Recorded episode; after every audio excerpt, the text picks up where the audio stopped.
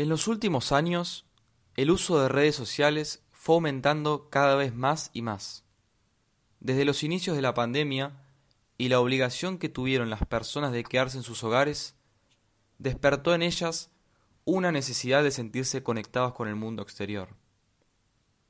Inconscientemente, esta sed de contacto social puede malinterpretarse y hacerle creer a nuestro cerebro que con tal de apretar botones nosotros nos mantenemos conectados con nuestros vínculos afectivos.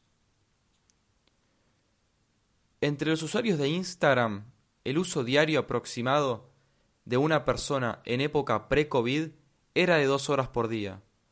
Hoy vemos que en los registros de algunos celulares aparecen desde cuatro a cinco horas por día.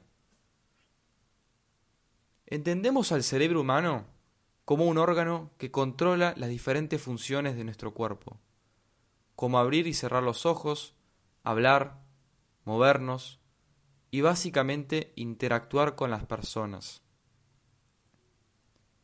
Es por esto que los humanos fuimos creados para relacionarnos, para mirarnos a los ojos, para tocarnos, para abrazarnos, para reírnos y llorar juntos.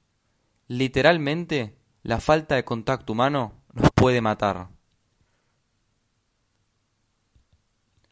Así como dije que fue aumentando el uso de redes sociales, también fueron creciendo los problemas de salud mental de todas las edades, desde ansiedad, depresión, problemas de sueño, migrañas, etc.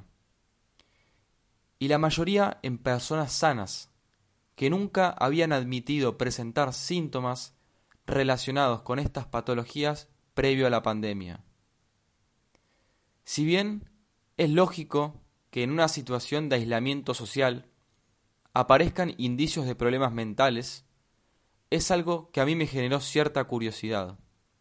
Que ambas curvas vayan de la mano, el uso de redes sociales y los problemas de salud mental. ¿Será que sin redes sociales en una pandemia la ansiedad y la depresión disminuirían?